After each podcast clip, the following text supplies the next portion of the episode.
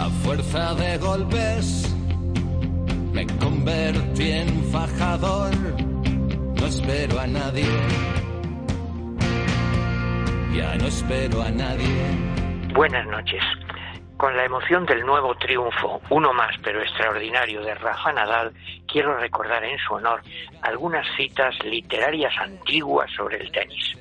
En la pista central de Wimbledon, en 1923, Lord Carson, que acompañaba al rey de Inglaterra a ver los partidos, hizo colocar una inscripción con dos versos del famoso poema de Rudyard Kipling, If, If, Sí, condicional. Son estos.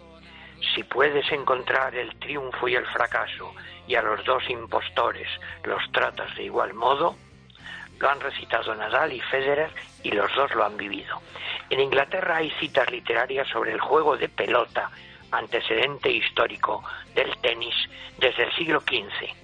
John Gower, en su poema En alabanza de la paz, dice así, aunque una carrera sea perdida o ganada, en el tenis nunca puedes saberlo hasta que la pelota empieza a rodar.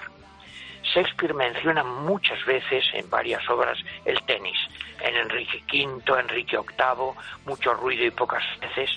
En Hamlet, Polonio, el padre de Ofelia, ve a Laertes, leo en inglés, they're falling out of tennis. Estaba jugando, allí le sorprendían sus labores, aquí disputando el tenis.